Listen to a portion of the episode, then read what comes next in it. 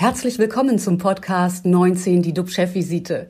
DUB-Unternehmerverleger Jens de Boer und der Chef der Essener Uniklinik, Professor Jochen Werner, reden Tacheles über Corona, Medizin und Wirtschaft. Immer 19 Minuten, immer mit einem Gast. Unser Talkgast heute ist eigentlich Pitt Gottschalk. Er ist Chefredakteur bei Sport 1. Äh, jetzt sehe ich ihn nur noch nicht. Jetzt weiß ich nicht, ob er gleich dazu kommt. Ja, da machen wir einfach erstmal weiter. Er wird sich doch hoffentlich gleich dann einschalten. Wahrscheinlich hat er technische Probleme. Ähm, da ist er. Mal gucken. Pitt Gottschalk. Wer bin ich? Guten Tag. Moin, moin. Na, da ist ja gerade rechtzeitig zur Sendung. Äh, guten Morgen. Ich glaube nach München, ne? Ja, ganz genau. Na, Ismaning, ganz genau. Ismaning, wunderbar. Also, wie es um den Fußball geht, dazu gleich mehr. Erstmal zurück zu Jochen. Lieber Jochen, was dich momentan sicher stark beschäftigt, in eurer Klinik ist ein Arzt festgenommen worden. Dem 44-Jährigen werden zwei Tötungsdelikte vorgeworfen. Kannst oder besser darfst du dazu etwas sagen? Ja, in Anbetracht der laufenden Ermittlungen darf ich dazu nichts sagen. Ich möchte aber trotzdem heute die Gelegenheit nutzen, äh, einige Themen anzusprechen. Und ähm, das Erste ist natürlich, dass wir alle zutiefst erschüttert sind, was sich bei uns ereignet haben soll. Unsere Gedanken und unsere Anteilnahme, das ist absolut klar, gilt in allererster Linie den Hinterbliebenen der Verstorbenen, denn wir müssen uns das vor Augen führen, der Verlust ihres geliebten Angehörigen, das ist ja an sich schon extrem schmerzhaft und darüber dann auch noch in der Presse lesen zu müssen, dann auch mit all diesen Vorwürfen. Ich glaube, das können wir uns gar nicht ausmalen, was das für eine Belastung bedeutet. Das klingt auch sehr belastend. Wie könnt ihr euch dann auf eure anspruchsvolle Arbeit zurzeit konzentrieren? Ja, das, das ist natürlich ähm, ein wirkliches Thema, das uns hier äh, enorm befasst. Also ich denke, wir müssen uns äh, natürlich auf die Arbeit konzentrieren. Wir müssen uns aber auch vergegenwärtigen, dass hier ja mehrere tausend Kolleginnen und Kollegen äh, jeden Tag damit beschäftigt sind, äh, einen Großteil ihrer Lebensenergie auf die Versorgung äh, der ganzen Patientinnen und Patienten, der all der anderen Abläufe einzusetzen.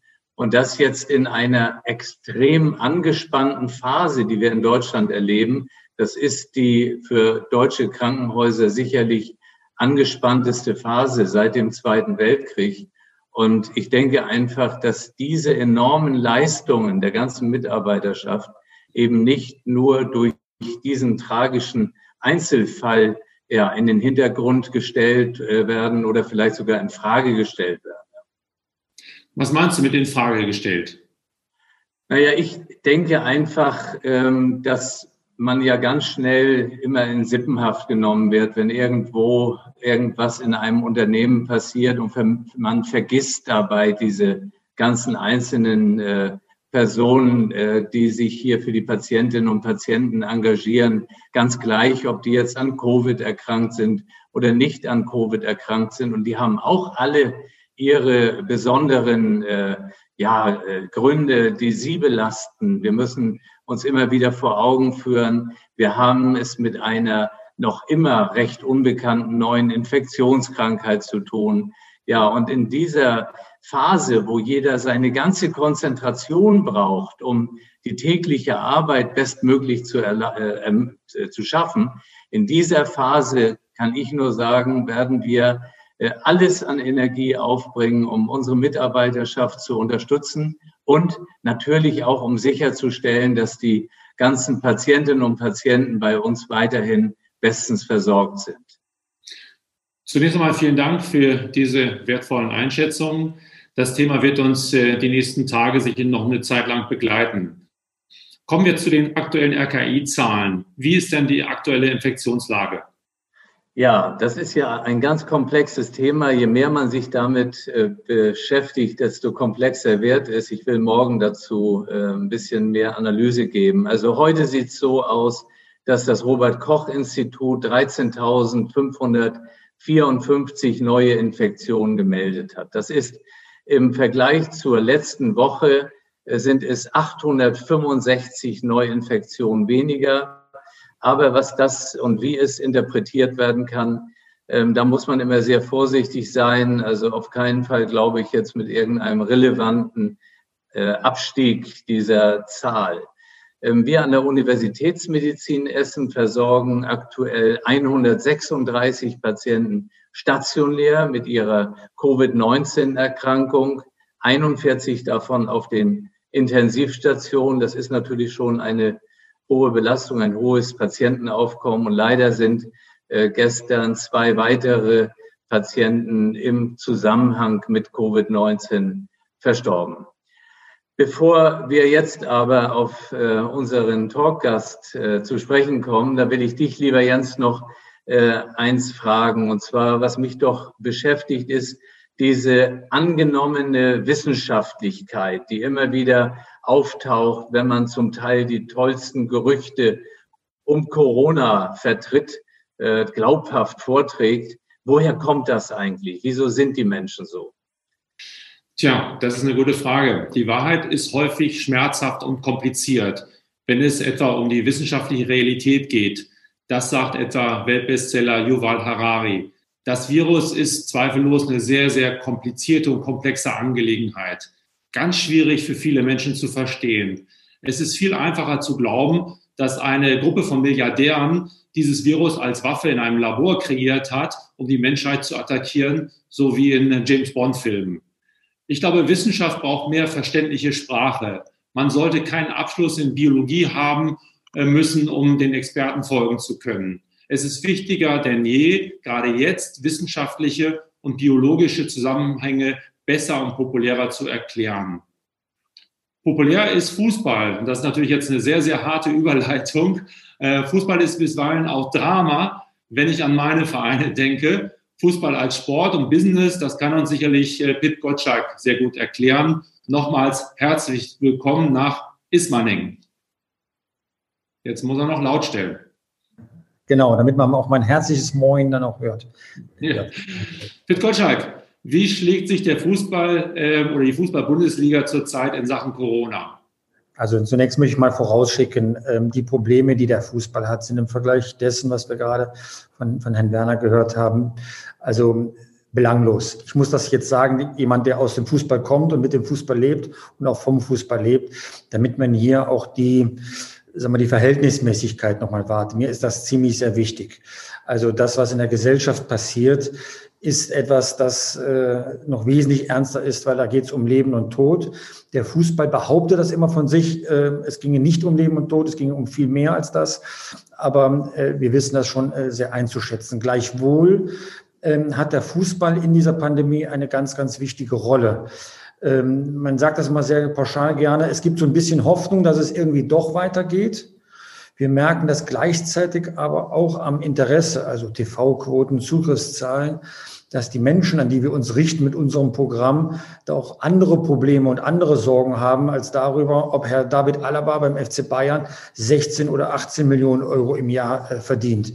So, und in diesem Spannungsfeld zwischen dem, dass es nichts Wichtiges gibt als Fußball und äh, auf der einen Seite und auf der anderen Seite, dass es dann doch ziemlich viele Dinge gibt, die noch wichtiger sind als Fußball.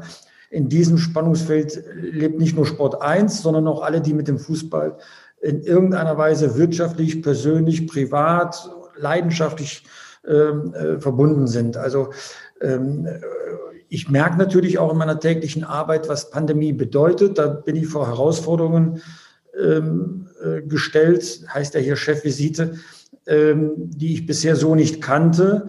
Aber ich versuche mir auch, äh, sag mal, die Sicht und die Perspektive zu bewahren, dass es da draußen noch Wichtigeres gibt und versuche das dann auch meinen Lesern und Zuschauern dann auch, auch verständlich zu machen.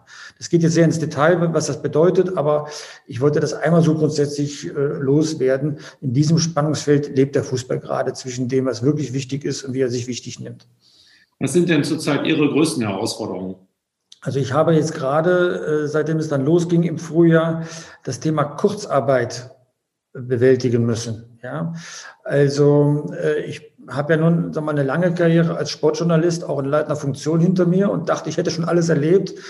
Aber Menschen äh, vor die Situation zu stellen, dass sie zu Hause bleiben und nicht nur von ihrem Arbeitgeber finanziert werden, sondern auch von öffentlicher Hand, ist etwas Neues für mich auch gewesen. Das ist eine Herausforderung, die weniger in diesem Formalen liegt, weil erklären kann man das immer ganz gut, sondern eher auf der empathischen Ebene. Ja, also wenn jemand schlecht arbeitet, habe ich kein Problem, ihm das klar zu machen und mit entsprechenden Konsequenzen. Aber in dem Fall kann ich den Leuten ja keinen Vorwurf machen, greife aber mit meiner Entscheidung in das Leben, in das privateste Leben dieser Menschen ein, dass sie jetzt zu Hause bleiben, Gehaltseinbußen hinnehmen müssen und sich neu organisieren müssen, ohne zu wissen, wann es eigentlich normal weitergeht. Das ist also schon eine sehr äh, persönliche Herausforderung für mich. Also ich habe auch jedes Gespräch mit den Mitarbeitern persönlich geführt, äh, in beide Richtungen, äh, um so mal Entlassungen zu vermeiden. Das ist schon mal eine sehr, sehr große Auswirkung betriebswirtschaftlich. Äh, inhaltlich muss man Pandemie thematisieren, was es für den Sport bedeutet und da geht es auch nochmal ganz unterschiedlich. Ne? Der Fußball ist in einer anderen Situation als Eishockey oder Handball, ja, die sogenannten äh, Sports, äh, Sportarten, ja.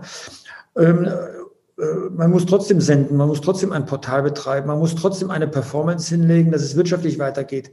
Angesichts von 25 Prozent Einbußen an Werbeerlösen äh, muss man auch diese Balance hinkriegen zwischen naja, es gibt Kosten und weniger Erlöse und wie kriege ich das so wirtschaftlich aufgestellt, dass es, äh, dass es sag mal, den inhaltlichen Anspruch ähm, ich weiterhin erfüllen kann und gleichzeitig es äh, auch in der Zeit nach Pandemie ein Sport 1 gibt. Ja, äh, da sind schon Managementqualitäten gefragt, die ich auch bei mir persönlich neu entdecken musste. Ähm, die Moral aufrechtzuerhalten und die Zahlen korrekt zu, äh, zu prognostizieren in einer Zeit, wo es ja niemand sagen kann, wie es Anfang nächsten Jahres schon wieder weitergeht. Also es geht ein Stück weit auch um die wirtschaftliche Existenz von Sport 1 zurzeit oder ist das zu weit gegriffen? Also um die wirtschaftliche Existenz geht es ja bei jedem mittelständischen Unternehmen, wo man einer Pandemie ausgesetzt ist. Es ist keine aktuelle äh, Bedrohung jetzt da, um, um auf die Frage einzugehen. Aber natürlich äh, muss man so ein Unternehmen fit für die Zukunft machen, weil niemand sagen kann, äh, wie lange geht diese Pandemie, wie lange sind wir im Ausnahmezustand. Aber muss darauf vorbereitet sein auf einen Zustand. Und nochmal, da geht es um eine wichtige Komponente. Aber ich mag mir die Situation äh, oder stelle mir die Situation in Krankenhäusern und Kliniken, sagen wir, um Faktor 5 noch schwieriger vor, äh, weil es da tatsächlich um Leben und Tod geht. Bei uns geht es äh, um den Fortbestand eines Unternehmens. Es äh, sag mal, selbst wenn das Unternehmen, was jetzt nicht, nicht droht, um Gottes Willen, aber selbst wenn das Unternehmen pleite geht, dann, dann ist es noch nicht so dramatisch, wie wenn es um Leben und Tod geht, wenn jemand in, in einem Intensivbett liegt und, und nicht weiß, ob er den nächsten Tag übersteht. Also, also mich berührt etwas, wenn ich jetzt gerade von Herrn Werner höre, dass wieder zwei Menschen gestorben sind. Ja, das sind ja vordergründig nur Zahlen, hintergründig sind da Existenzen, Menschen, Schicksale, Familien dahinter. Ähm, ich komme mir gerade so klein vor, wenn wir jetzt hier über Probleme reden, weil es halt nur in Anführungszeichen äh, um Sport und Fußball geht. Herr Gottschalk, ich, äh, ich will da gerne was zu sagen. Also erstmal finde ich das äh, hervorragend, wie Sie quasi in diesen Talk hier eingeführt haben. Ich glaube, das ist unbenommen. In Krankenhäusern ist das natürlich eine enorme Belastung und immer wieder konfrontiert zu sein, auch mit dem Einzelschicksal, was dahinter steckt. Genau, was Sie sagten, da hat jeder immer seine Geschichte. Aber ich glaube trotzdem, dass es absolut richtig ist, dass wir hier jetzt auch sprechen. Denn das war die Idee, ja mit Jens zusammen zu sagen, wir richten mal auch den Blick vom Krankenhaus weg. Das ist ein Riesenthema, die ganze Krankenversorgung. Aber die Schicksale, die vor den Krankenhäusern passieren, die sind eben auch enorm wichtig und mit psychischen Belastungen. Und ich glaube, wir müssen gegenseitig Akzeptanz haben und nicht immer von irgendwie einer gewissen Arroganz heraus argumentieren, nur meines ist wichtig. Und äh, das ist so ein bisschen der Hintergrund. Und meine Frage an Sie ist, wir erleben dort ja ähm, beim Fußball in einer Hinsicht eine spezielle Situation. Äh, das eine sind die gesunden Fußballer, symptomfrei, die eben fast dauergetestet werden. Auf der anderen Seite gibt es welche, die warten auf ihre Tests. Äh, Kitas oder auch teilweise eben in Krankenhäusern oder äh, müssen Symptome haben. Ähm, was denken Sie, ist den Fußballern selbst auch diese ja, Besonderheit bewusst? Äh, kriegen Sie solche Rückmeldungen, dass auch die für sich schon sagen, meine Güte, das ist alles so ein bisschen immer schwierig äh, in der Darstellung? Also äh, es gibt äh, solche und solche Fußballer. Es gibt Fußballer, die gucken, dass ihr Gehalt pünktlich ähm, auf dem Konto ist und wie der Verein das hinkriegt, äh, das überlässt er dem äh, Verein. Es gibt aber auch äh, Fußballspieler, die sich ihrer gesellschaftlichen Verantwortung, ihrer Rolle sehr bewusst sind. Ich mag da tatsächlich mal Josua Kimmich und Leon Goretzka hervorheben, die ja direkt am Anfang auch diese Initiative We Kick Corona ins Leben gerufen haben, um dort Gelder einzusammeln, auch ihr eigenes Geld natürlich einzubringen, ähm, Leuten, die schnelle Hilfe brauchen, auch schnelle Hilfe zu geben. Also da gibt es schon, ähm, schon alle Arten von Fußballern. Deswegen darf man jetzt nicht alle über einen Kamm scheren. Die Vereine sind unterschiedlich getroffen von Corona, ja. Also äh, wenn Vereine sagen, oh, wir sind, wir sind reich und deswegen trifft es uns besonders hart, dass, dass die Gelder nicht mehr so fließen durch fehlende Zuschauereinnahmen, dann lache ich mich natürlich an der Stelle kaputt, weil das ist ein Luxusproblem, was die dort adressieren. Ja, wenn die nur einen Spieler mit einem Gehalt zwischen 15 und 20 Millionen Euro im Jahr verkaufen, dann kommen die schon wieder ganz gut um die Runden. Das wollen sie nicht. Deswegen ist es aber auch ein ein, ein Luxusproblem. Und es gibt Vereine, ich nenne da mal exemplarisch Schalke 04, die waren vorher schon finanziell angeschlagen und äh, Corona hat ihnen auf Schalke nochmal den Rest gegeben. So muss man die Situation beschreiben. Ja.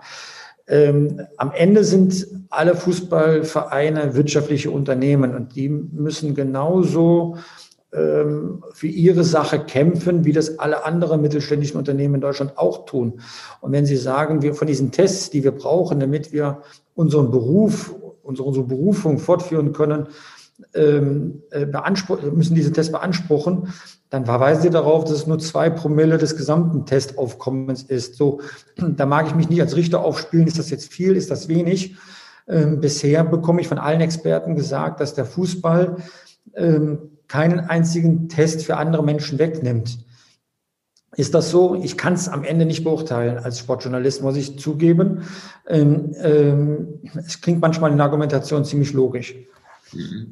Also wenn ich das kurz nur mit den Tests ansprechen darf, das ist extrem schwierig, alles zu beantworten. Und ich glaube, wir sollten rauskommen als aus dieser Schuldzuweisung. Der eine nimmt den einen anderen Test weg. Ich glaube, das ist vielmehr ein übergeordnetes Problem. Wie ist die gesamte Teststrategie aufgestellt? Wie viele Tests haben wir zur Verfügung? Aber auch das ist super schwierig und bloß nicht den Verantwortlichen Vorwürfe machen, weil alle extrem angespannt sind.